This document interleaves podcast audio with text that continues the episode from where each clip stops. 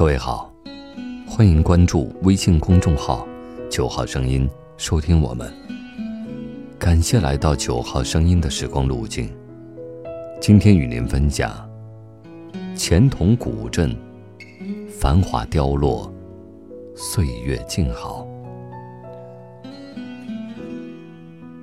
最是人间留不住，朱颜辞镜，花辞树。时间。总是仓促的，让人害怕。三月曾经几度计划远足出游，但总是在忙忙碌碌中蹉跎而过。疏忽间，林花谢了春红，时序已是仲春，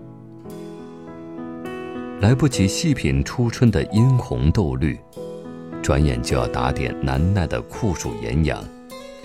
再不出去走走，或许就真的只能长恨春归无觅处了。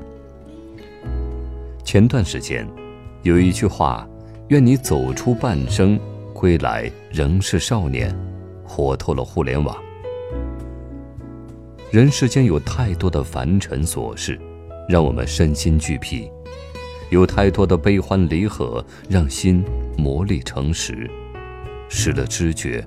没了感受，世事纷纭，沧海桑田，能在奔走半生、历尽千帆之后，心境一如少年，这该是对人生怎样一种透彻与洞察？在出世和入世之间，阅读和旅行也许能回渡你于此岸彼岸。至少，我是如此。在人生踉踉跄跄的奔跑中，我让旅行慢下脚步，让阅读止息浮躁。如是，钱塘古镇，我来了。一提到江南古镇，脑海里便不由自主地浮现小桥流水人家的水乡画面，似乎唯其如此，才能匹配上“江南”二字。在浙东宁海，却藏匿着另一个与众不同的古镇——钱塘。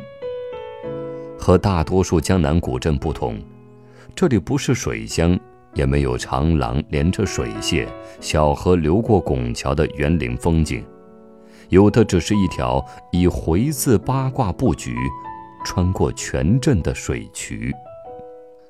同在浙江，西塘、乌镇。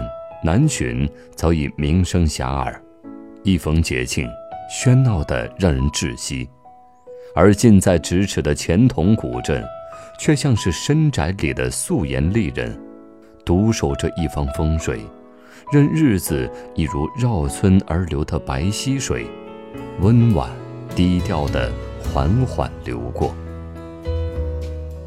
历史记载，钱塘镇始建于南宋。盛于明清，钱塘如今有两千多户人家，几乎全为同姓。当年先祖同皇在一次游历中偶然发现了这块山水环绕、围而不塞、藏风得水的风水宝地，于是举家从台州黄岩迁徙到此，因居住在惠明寺前，故而称之为钱塘。钱塘古镇按回字九宫八卦式布局，把白溪水引进村庄，潺潺溪水挨户环流，家家连流水小桥，户户通卵石坦途。溪中的锦鲤似与洗鞋的老人和换衣的村姑相系，围绕深洲，人与自然和谐共处。比起一些出名的古镇，钱塘还是一块尚未开发的璞玉。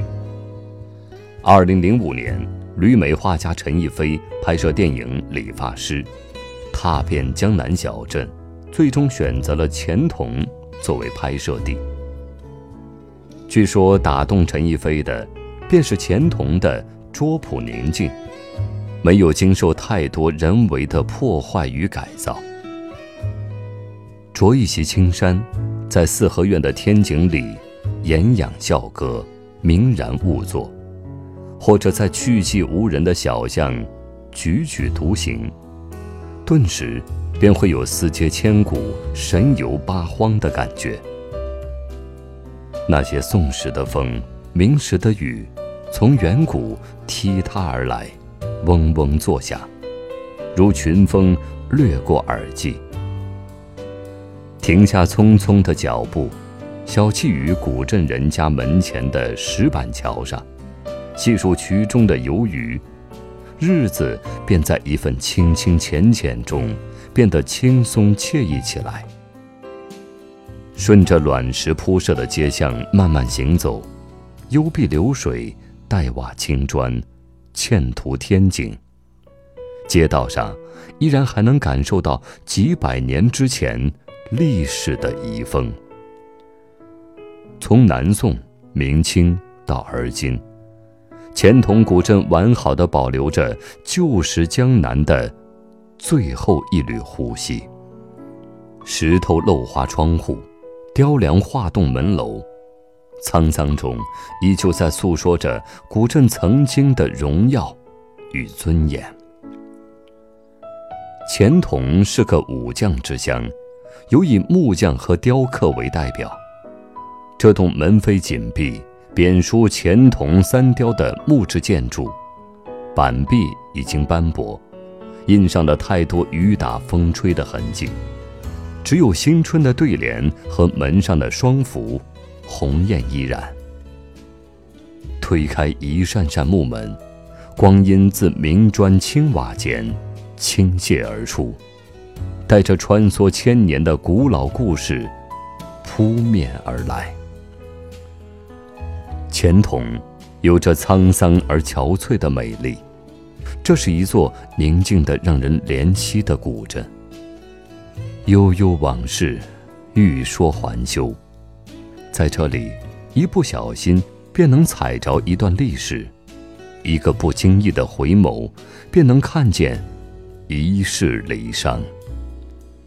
愿这个浙东地区最具儒家文化古韵的小镇，若干年后，还能如现在这般平静安好。